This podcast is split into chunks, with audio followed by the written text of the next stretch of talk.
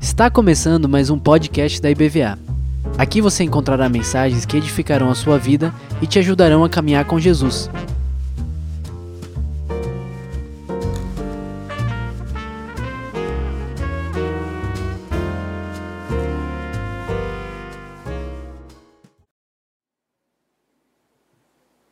Boa noite, igreja. Amém. Que bom, como é bom. Como é bom ser família, como é bom também poder enviar os nossos filhos para aquilo que eles foram criados. Eles são do Senhor. Eles são herança do Senhor. Amém, queridos. Nós estamos no nosso culto da família. Uma vez por mês, um domingo por mês, nós fazemos isso aqui na nossa igreja. Irmãos, entendam uma coisa: no final de todas as coisas, quando tudo for restaurado pelo Senhor, você sabe o que é que vai existir na terra? Na nova terra. Um novo céu e uma nova terra. Você sabe o que é que vai ter lá? Uma grande família. Quando Deus inicia o seu processo na história, e Ele deseja então transmitir a sua imagem, Ele estabelece sobre a terra uma família. Deus cria um homem e uma mulher para que eles tenham então filhos, que naquele momento da história seriam imagem e semelhança de Deus. Nós sabemos que o pecado entrou no mundo. E o pecado foi uma intromissão nessa história. A partir de Gênesis capítulo 5, Adão, ele não mais tem filhos à imagem de Deus, ele tem filhos à sua imagem e semelhança. Então, acontece um período, período muito grande na história, o qual nós estamos vivendo, que é o período da redenção.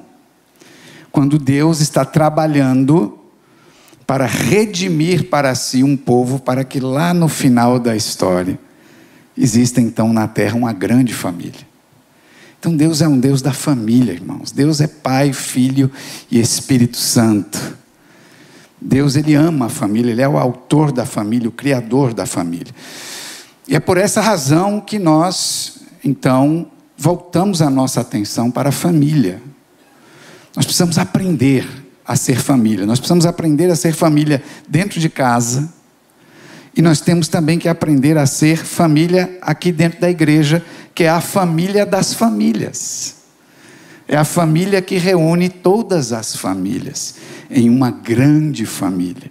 E essa sim é aquela que vai perdurar para sempre. Então, muito cuidado como você trata o seu irmão, como você vê o seu irmão, porque se ele é do Senhor, você vai ter que passar a eternidade junto com esse cara aí. Entendeu? Por isso que é bom a gente resolver as coisas, a gente aprender a amar, a perdoar, porque este é um projeto eterno, irmãos. Este é um projeto de Deus. Amém? Então hoje nós vamos falar sobre um tema referente à família. E o que eu gostaria de fazer nessa noite é, é olhar para um recorte, um, um pedaço é, da história de uma família. Uma família que é muito importante na nossa história, na história de todos nós que estamos aqui, que pertencemos ao Senhor, porque é uma família que Deus levanta para traçar, então, uma genealogia sobre a terra para que então o nosso Salvador, o nosso Redentor, o Senhor Jesus Cristo, aquele que é o Verbo de Deus feito carne, feito gente, para que ele pudesse vir ao mundo.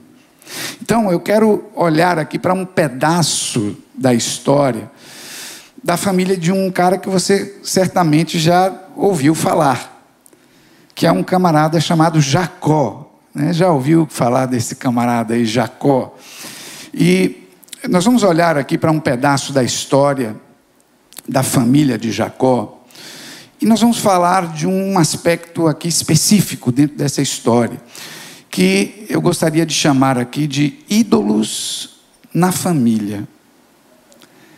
que é que é isso? Como é que isso pode atrapalhar a vida da gente? Que solução Deus propõe para nós, então, para que isso não seja um entrave, para que isso não seja um estorvo na história da nossa família? Amém? Então convido você a abrir comigo lá no livro de Gênesis, o livro dos começos, o livro que narra a história, o começo de todas as coisas. Capítulo 31, e nós vamos ler então é, vários versos aí dentro desse capítulo 31, abre comigo lá, e nós vamos ver então um pedaço da história dessa família. Já adianto para você que novela mexicana perde. A coisa é bastante dramática, né? E acompanhe então comigo aqui essa leitura. Nós vamos primeiro ler os versos 1 a 7, tá bem? E diz assim: Entretanto, Jacó ouviu as palavras dos filhos de Labão. Daqui a pouco a gente entende aí o que é isso aí. Que diziam: Jacó tem levado tudo o que era de nosso pai e adquiriu todas essas riquezas daquilo que era de nosso pai. Opa, a coisa está esquentando aí. Isso aqui é uma história de família, viu, irmãos? Jacó viu também que o semblante de Labão para com ele já não era como antes. Então o Senhor disse a Jacó: Volta para a terra de teus pais e para teus parentes, e eu serei contigo. Assim Jacó mandou chamar a Raquel e Leia ao campo onde estava seu rebanho. E lhes disse: Vejo que o semblante de vosso pai para comigo não é como anteriormente, mas o Deus de meu pai tem estado comigo Vós mesmas sabeis que tenho trabalhado para vosso pai com todas as minhas forças, mas vosso pai tem me enganado e mudou o meu salário dez vezes. Isso aqui é um hipérbole, tá, queridos? Não é que ele mudou dez vezes, mas assim, mudou tantas vezes, não dá nem mais para contar. Mudou dez vezes o meu salário. Porém, Deus não lhe permitiu prejudicar-me. Vamos lá para o verso 13 agora, pula aí. Verso 13. Deus então aparece a Jacó e diz assim: Eu sou o Deus de Betel, onde ungiste uma coluna e me fizeste um voto. Portanto, levanta-te, sai dessa terra e volta para a terra dos teus parentes. Então Raquel e Léa lhe responderam: Será que ainda temos parte ou herança na casa de nosso pai? Ele não nos considera estrangeiras, ele nos vendeu e gastou tudo o que foi pago por nós. Uau! Toda a riqueza que Deus tirou de nosso pai é nossa e de nossos filhos. Portanto, faze tudo o que Deus te mandou. Assim, Jacó se levantou e fez seus filhos e suas mulheres montarem sobre os camelos e levou todo o seu gado, todos os bens que havia adquirido, o gado que havia adquirido em Padã Arã, a fim de ir até seu pai Isaque, aonde? A terra de Canaã. Tendo Labão, opa, que era o sogrão aí da história, tendo Labão saído para tosquear suas ovelhas, Raquel furtou os ídolos que pertenciam a seu pai. Opa. Assim, Jacó enganou Labão, o arameu, sem revelar-lhe que estava fugindo. E fugiu com tudo que era seu. Então, levantando-se, atravessou o rio e foi em direção às montanhas de Gileade. Amém, queridos? Vamos orar mais uma vez. Pai, louvado seja o teu nome, Senhor. Nós te agradecemos porque o Senhor é bom. Pai, a minha oração nessa noite é para que o Senhor fale conosco. Senhor, o homem nada tem para oferecer, Senhor. Eu sei que de mim mesmo nada tenho a oferecer ao teu povo, Senhor, mas eu oro para que o teu Espírito ministre ao nosso coração nessa noite. Senhor, traz transformação para as nossas vidas. Nós não podemos ouvir a tua palavra, Senhor, e continuar sendo os mesmos. Isso seria tolice. Senhor, queremos ser ouvintes e praticantes da tua palavra. Por isso, Senhor, ministra ao nosso coração nessa noite, em nome de Jesus. Amém. Amém, queridos. Queridos, a Bíblia é um livro de gente como nós. Essa é uma dificuldade que a gente tem às vezes. A gente se relaciona com a Bíblia, às vezes, de uma maneira muito distante. Não, a Bíblia fala de pessoas que viveram há, há, milhares de anos atrás. Sim, essa história que nós lemos, por exemplo, ela acontece mais ou menos aí em 1900 antes de Cristo. Quer dizer, tem quase 4 mil anos essa história aqui. Mas Apesar das diferenças culturais que existem entre o nosso tempo e aquele, se nós olharmos é, com cuidado para essa, essa história, nós vamos ver que o coração humano ele, ele não mudou tanto assim.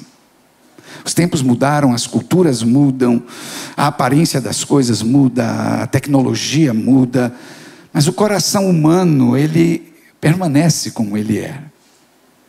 Então, quando nós vemos essas histórias na Bíblia, nós temos que olhar como para um espelho. O que é que Deus está querendo falar comigo? O que é que isso fala a meu respeito? Deixa eu te falar pelo menos duas coisas aqui, de uma forma geral, que essa história nos revela hoje. Primeira coisa é o seguinte: é que algumas das relações mais complicadas e mais complexas na nossa vida podem acontecer dentro da nossa própria casa, dentro da nossa própria família. A história dessa família aqui é um, drama. E, e, se você acompanha, entende a sequência dos eventos, você vai ver como é complicada essa história do ponto de vista relacional e do ponto de vista familiar. Então veja só, Jacó, a história dele, para ele chegar nesse lugar que ele está aqui, ela passa por uma série de distúrbios e problemas dentro de casa.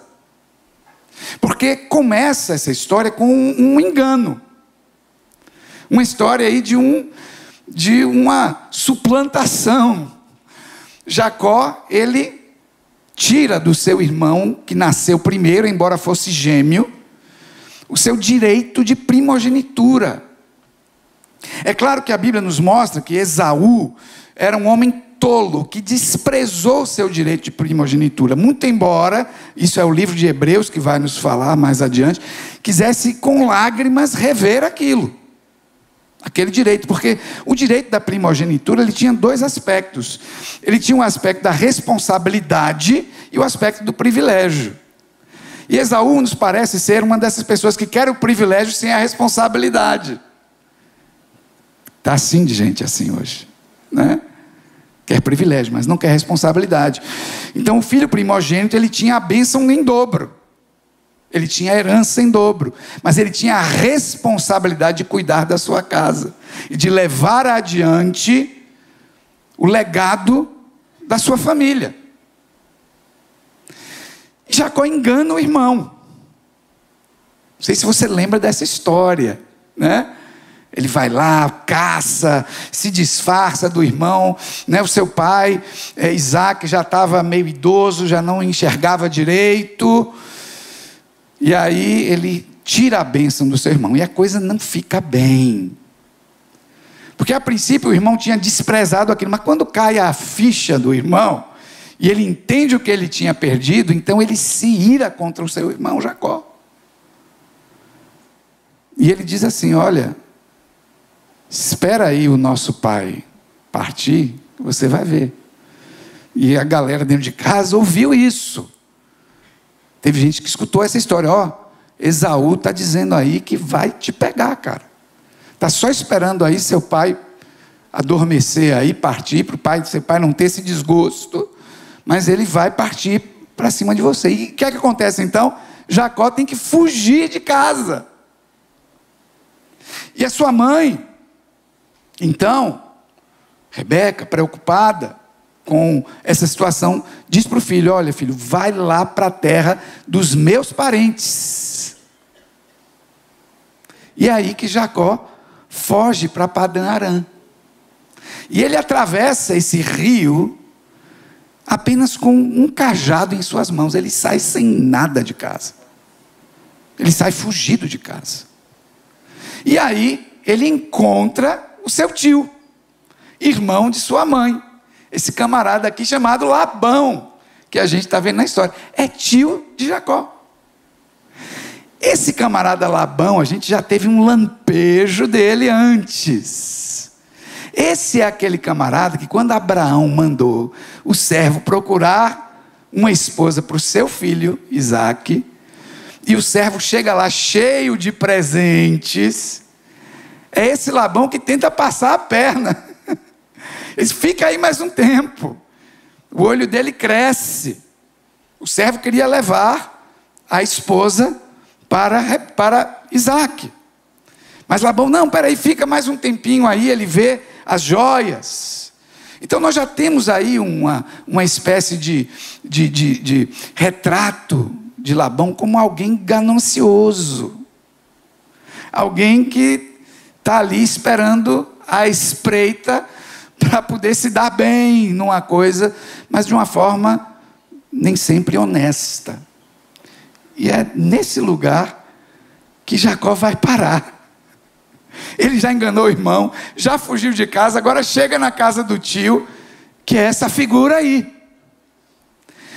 Para completar a história, ele se apaixona pela prima, pela filha de Labão, Raquel.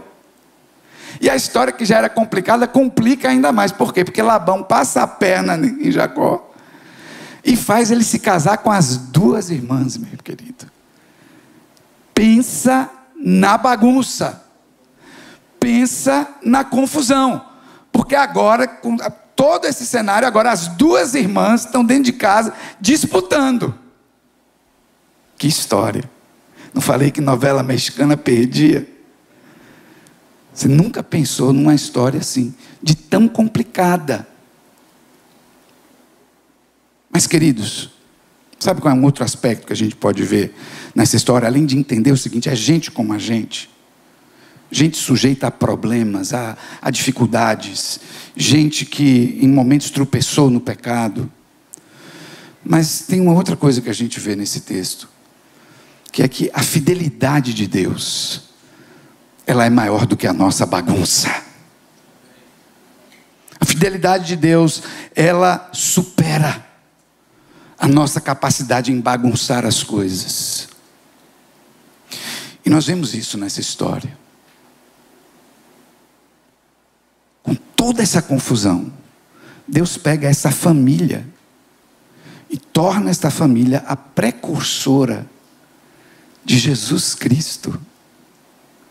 É tão encantadora a imagem, pastor Álvaro falou nisso aqui há dois domingos atrás, sobre o lírio dos vales que é esse lírio dos vales? É como a Bíblia é um dos adjetivos de Jesus. É uma flor muito bela que nasce em lugares muito inóspitos e muito feios. É exatamente isso que Deus foi capaz de fazer. Deus pegou toda essa bagunça, toda essa confusão. Se fosse hoje, a gente ia chamar né, de eh, família disfuncional. A gente já gosta de um eufemismo né, na nossa cultura. A gente gosta de criar umas palavrinhas suaves para tentar é, amenizar uma situação que é muito complicada. Então, de dizer assim, era uma família problemática, era ah, é uma família disfuncional. Né? Deus pega toda essa disfunção, todo esse problema, toda essa confusão e faz surgir na história Jesus Cristo o nosso Senhor Redentor, Salvador, aquele que é perfeito, que é puro, aquele que vive e reina para sempre. Então, a graça de Deus, ela tem a capacidade de superar a nossa bagunça. E nós vemos também aqui um retrato da fidelidade de Deus.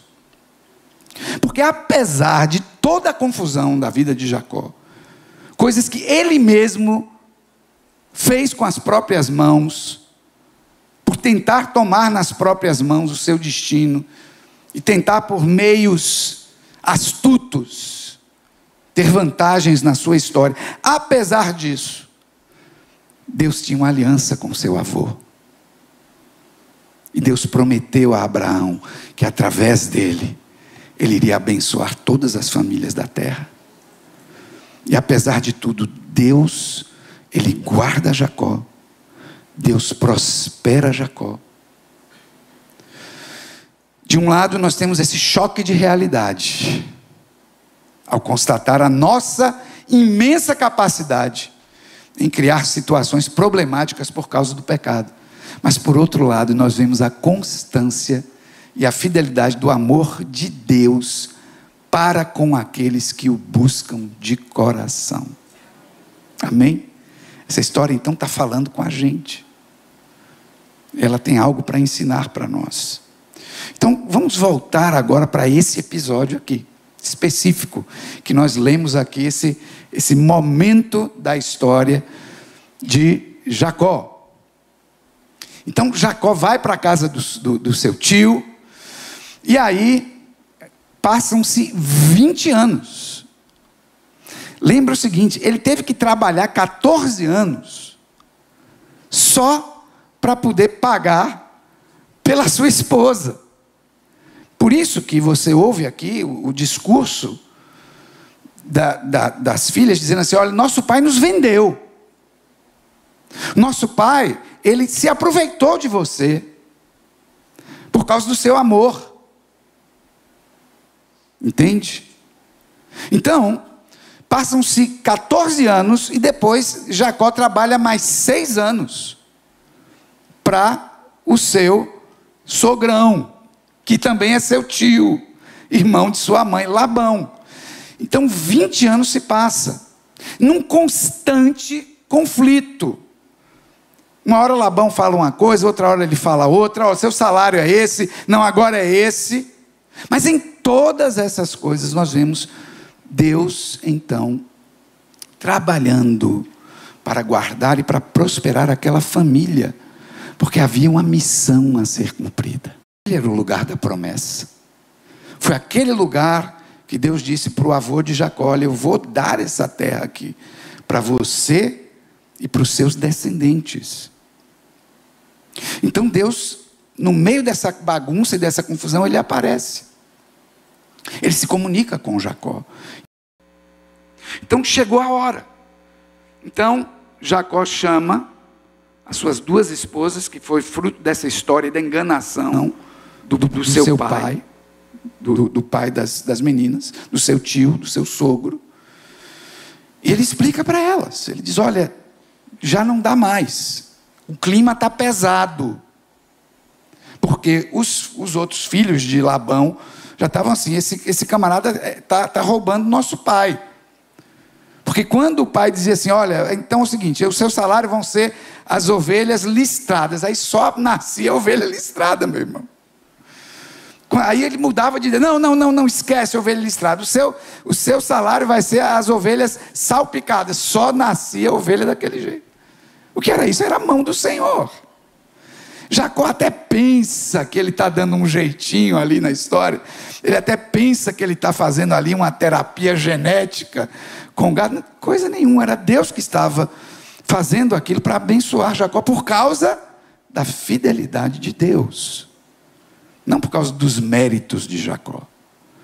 Então os filhos estão revoltados, porque esse camarada está enriquecendo às custas do nosso pai. E o clima fica tenso. E o sogrão já está olhando com aquela cara, né? Diz que sogro rima com ogro, né? E Jacó já estava preocupado, já estava vendo esse lado, essa face aí da história. E ele então entende que o seu tempo ali tinha se esgotado. Eles precisam partir. Olha que momento importante. Olha que momento estratégico. Olha que momento crucial. ele reúne a sua família e diz: Pessoal, está na hora da gente ir para um momento novo. Deus tem uma terra da promessa. Deus tem um lugar que Ele prometeu que daria para os nossos descendentes. E a gente precisa agora sair desta vida confortável, que a gente já se acostumou com ela. A gente se acostuma com as coisas. É ou não é, irmãos? Aquela é uma situação bagunçada. Mas ele se acostumou com aquilo. Para as, para as, para as meninas, para Raquel e Leia, estava tudo bem, elas estavam ali, junto do seu lugar familiar. Mas agora nós temos que partir para um momento novo. Deus tem algo novo para nós. Vamos partir daqui. E é nesse momento que acontece uma coisa estranha. Uma coisa que não deveria acontecer. É nesse contexto de novidade de vida. É nesse contexto de vamos então agora para o destino que Deus tem para nós. Vamos agora para a promessa que Deus para nós. É exatamente nesse contexto que Raquel ela toma uma atitude equivocada. E o verso 19, ele vai dizer para nós que quando Labão saiu para tosquear as ovelhas, ele viajava para um lugar mais distante. Então Raquel furtou os ídolos que pertenciam ao seu pai. Olha que coisa estranha. Irmãos, você precisa entender o contexto aí que eram esses ídolos familiares? Nesse momento, existe uma, uma coisa que, que se chama terafins. Não confunda com serafins, que são anjos que servem ao redor do trono do Senhor. Terafins, com TH, eram esses ídolos, essas estatuetas, que eram uma espécie de amuleto, que famílias muitas vezes carregavam e tinham dentro de casa. Nós sabemos que Labão vem de uma linhagem, que era a linhagem de Terá, que é o pai de Abraão. E nós vamos ver lá no livro de Josué, no capítulo 24, um lampejo dessa família que às vezes a gente não percebe. Mas veja, Josué diz então, Josué 24, capítulo 24, verso 2. Josué disse a todo o povo: Assim diz o Senhor, o Senhor, Deus de Israel: Antigamente, vossos antepassados, como Terá, pai de Abraão e de Naor, habitavam além do rio e cultuavam a outros deuses. Então, dentro da família de Abraão tinha uma mistura. Existe um debate no, no, no, meio acadêmico sobre isso. Alguns defendem que havia ali uma espécie de politeísmo, mas que a família de Terá, de alguma forma, já conhecia ao Deus Criador, ao Deus Yahvé. Alguns outros defendem, como o Dr. Eugene Merrill, por exemplo, que escreve muito sobre a história do Antigo Testamento, ele defende que, na verdade, a família de Terá adorava uma divindade que era muito comum naquela região de Ur dos Caldeus, que era uma divindade relacionada à lua. Mas o que é, que é importante para a gente entender aqui é que a família de Abraão era uma família misturada. E é por isso que Deus tira Abraão do meio da sua casa. E, e Deus diz a Abraão: Abraão, eu tenho uma outra história para você. Sai daí, vai para um lugar novo, diferente, longe dessa mistura e dessa idolatria. E é para esse lugar que Jacó retorna nesse momento. Então, Labão, como terceira geração, ele herda esta visão é, politeísta, essa visão que era a visão dos povos daquele lugar. E ele tem dentro da sua casa esses ídolos. Essas estatuetas, às vezes eram usadas para fazer adivinhações, às vezes eram usadas apenas como uma espécie de, de identidade ancestral, digamos assim. Mas entendam uma coisa, queridos. Raquel, ela viu a mão do Senhor agindo. Raquel viu coisas extraordinárias. Primeiro, ela viu como Deus prosperou o seu marido. De uma forma milagrosa.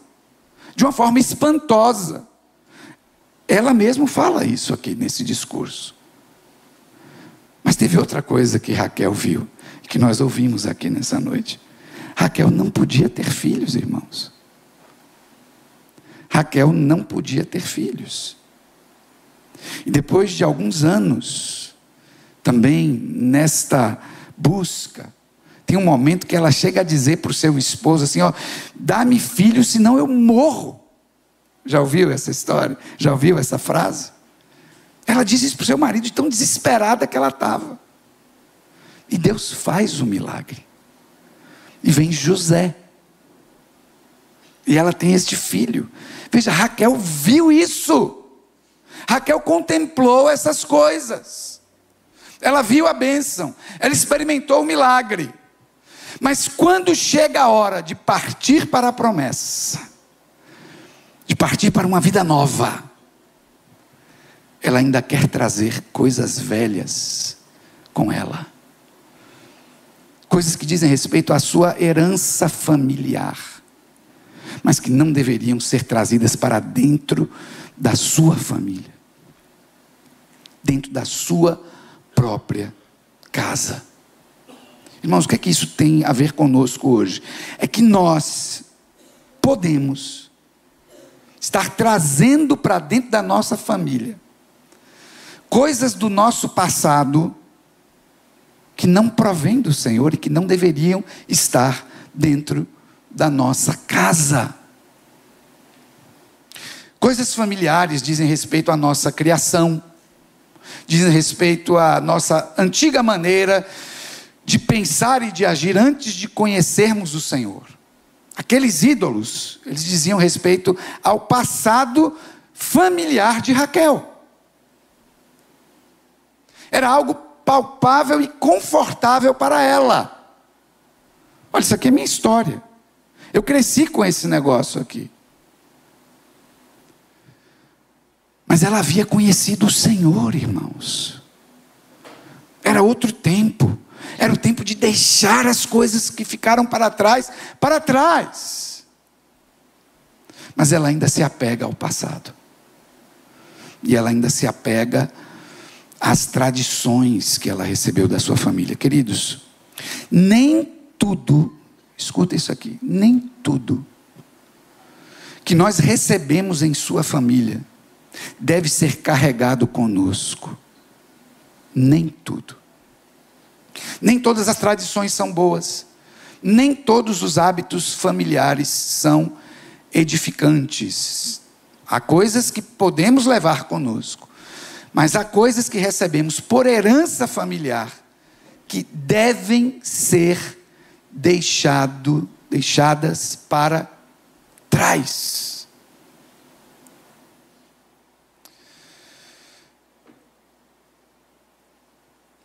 Que heranças você recebeu da sua família? Certamente você recebeu coisas boas.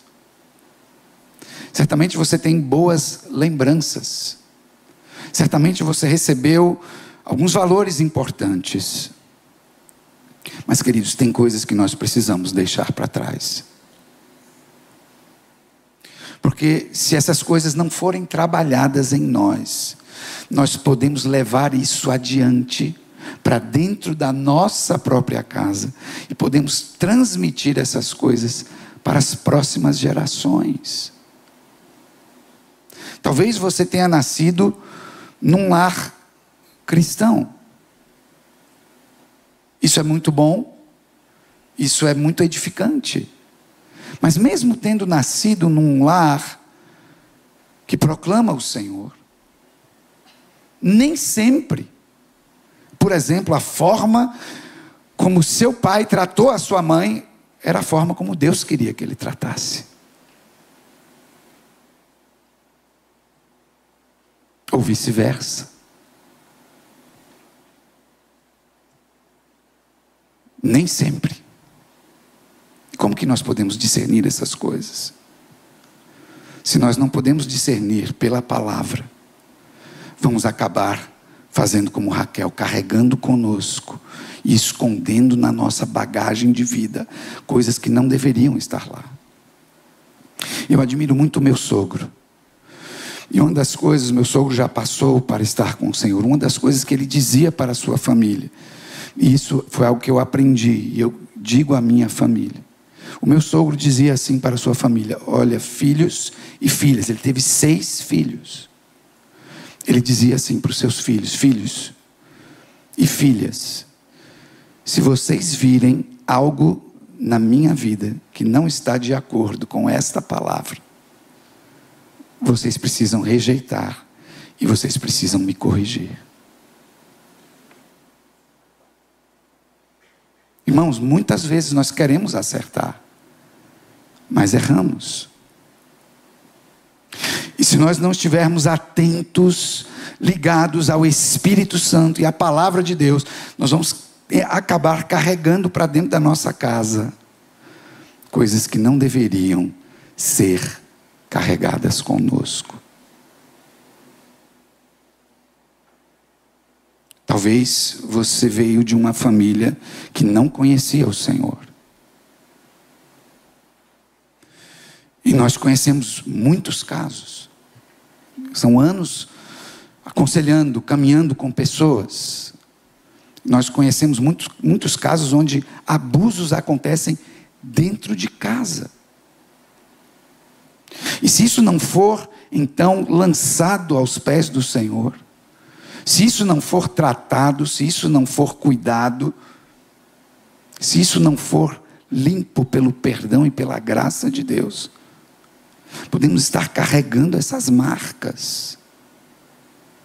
Podemos estar construindo uma família em bases falsas, achando que todo relacionamento ele deve ser abusivo.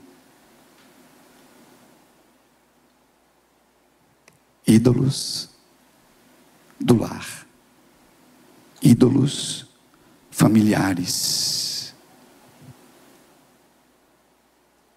Queridos, o mesmo Deus que chamou Abraão, o mesmo Deus que chamou Isaac e o mesmo Deus que chamou a Jacó, e disse a ele: Jacó, é um tempo novo, vai para a terra da promessa. O mesmo Deus que chamou Jacó, ele nos chama também.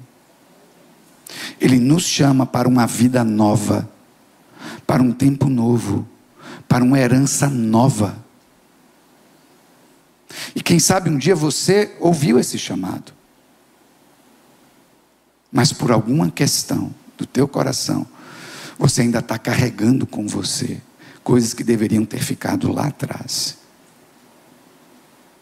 E a pergunta que eu tenho a fazer para você e para nós nessa noite você está carregando ídolos no seu coração? Olhe agora para dentro da sua família. Você está carregando algum ídolo para dentro da sua casa que não deveria estar lá? Algumas pessoas carregam o ídolo do divórcio. Viram seus pais se separando e acham que é assim. É um ídolo escondido no coração. Deus não nos criou para o divórcio. Deus vê o divórcio como algo extremo, que rasga a gente. Às vezes acontece, a Bíblia nos mostra algumas situações, mas para algumas pessoas isso é um ídolo. Tem pessoas que não são capazes de avançar no seu casamento e na sua família, porque eles estão carregando o ídolo do divórcio que veio lá dos seus pais.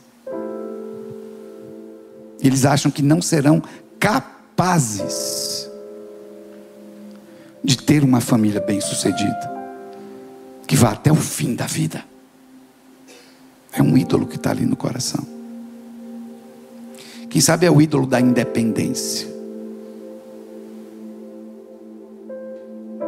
temos visto nesses dias, irmãos, algo muito sutil e difícil acontecendo. Nós temos sido implantados pela nossa cultura. Esse ídolo da independência tem entrado nas casas e tem gerado homens e mulheres que dizem assim: Eu faço o que eu quero. Eu não dependo de nada e não dependo de ninguém. Talvez esse seja um ídolo no seu coração. Ó, oh, minha mãe era assim, minha mãe fazia o que ela bem queria mesmo. Então mulher tem que ser assim, ó. Homem é o, é, o homem é que manda e desmanda e faz o que quer.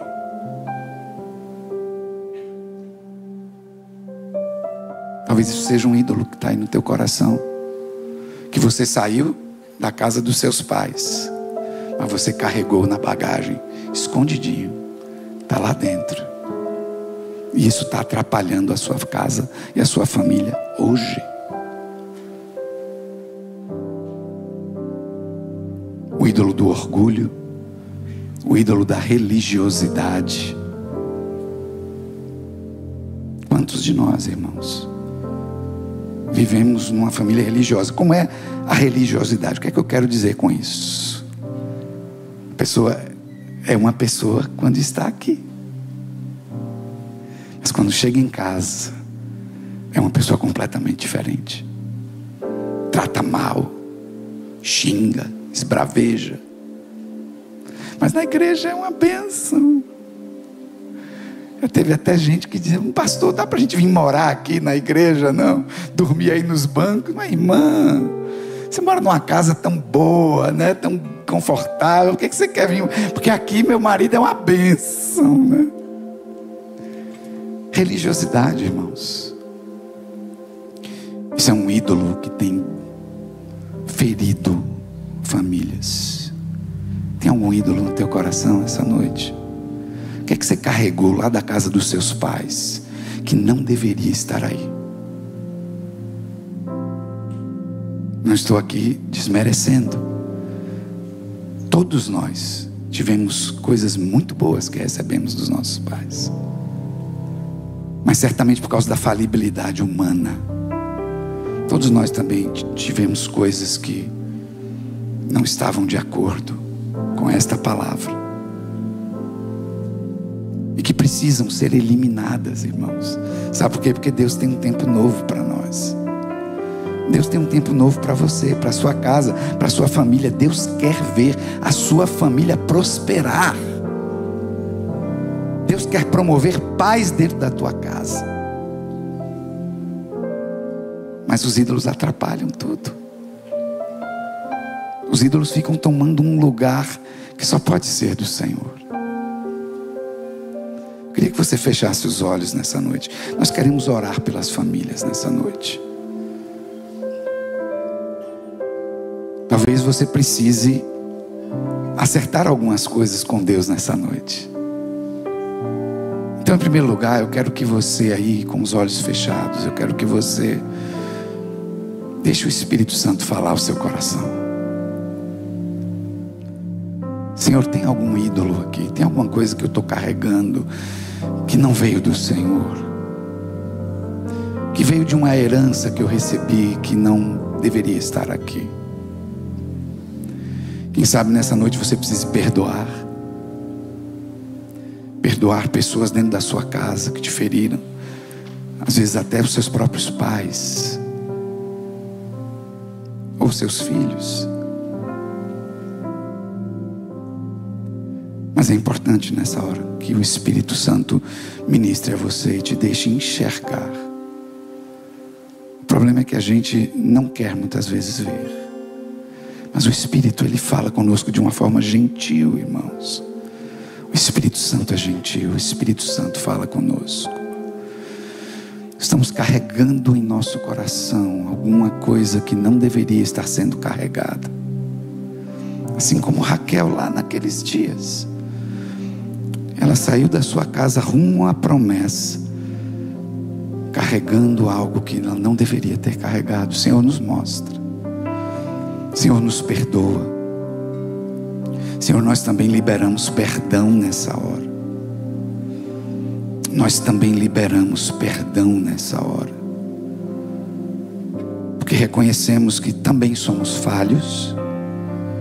Por isso podemos também perdoar aqueles que falharam para conosco. Ó oh, Senhor amado, liberta o teu povo, Senhor. Nos liberta de todo peso do passado, de qualquer ídolo que esteja em nosso coração, tomando o teu lugar e nos impedindo de entrar na plenitude daquilo que o Senhor tem para nós, Senhor. Nós oramos no nome de Jesus. No nome de Jesus. Agora, eu queria que você ficasse de pé. Eu quero chamar a pastora Semi. E nós vamos ter agora um tempo de oração em família. E o que você vai fazer, se tem alguém da tua família que está perto de você, você vai orar junto com a tua família. Você vai liberar palavra de bênção sobre a tua família. Se você está aqui e você não tem ninguém da tua casa, você pode ainda assim orar pela tua família. É um tempo agora de orar. Você vai orar com seus lábios. Você vai agora falar palavras de bênção. Você agora vai falar palavras de avanço. Você vai falar agora palavras do coração de Deus sobre a sua família, sobre a sua casa. Está na hora, irmãos, de deixar o que ficou para trás. É tempo de avançar para aquilo que Deus tem para nós. Vamos orar em nome de Jesus.